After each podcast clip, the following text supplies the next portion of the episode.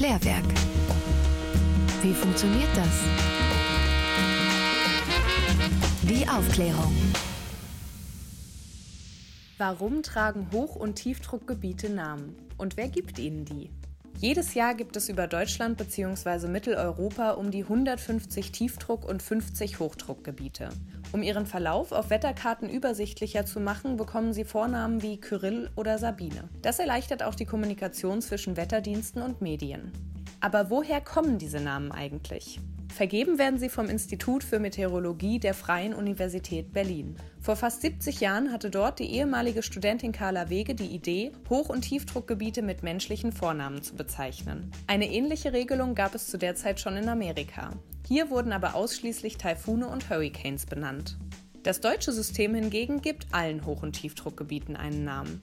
Wie genau die Namen vergeben werden, hat sich im Laufe der Jahre aber immer wieder verändert. Gleich geblieben ist fast nur die alphabetische Reihenfolge, die der Namensgebung zugrunde liegt. Am Anfang wurden die Hochdruckgebiete mit männlichen und die Tiefdruckgebiete mit weiblichen Vornamen beschrieben.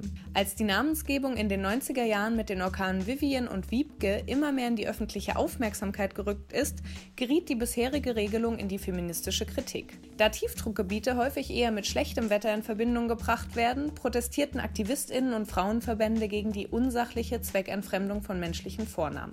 Mit Erfolg. Seit 1998 tragen die Tiefdruckgebiete in ungeraden Jahren männliche und in geraden Jahren weibliche Vornamen. Bei den Hochdruckgebieten funktioniert das Ganze nach demselben Prinzip, nur eben umgekehrt. Die Namen für diese Vorgehensweise haben sich die MeteorologInnen mehrere Jahrzehnte selbst ausgedacht. Seit 2002 können sich alle interessierten Personen an der Namensvergabe beteiligen und eine Wetterpatenschaft übernehmen.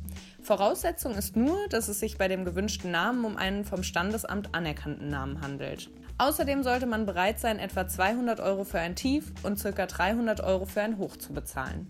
Der Erlös der Wetterpatenschaften fließt in die Finanzierung der Wetterstationen der FU Berlin.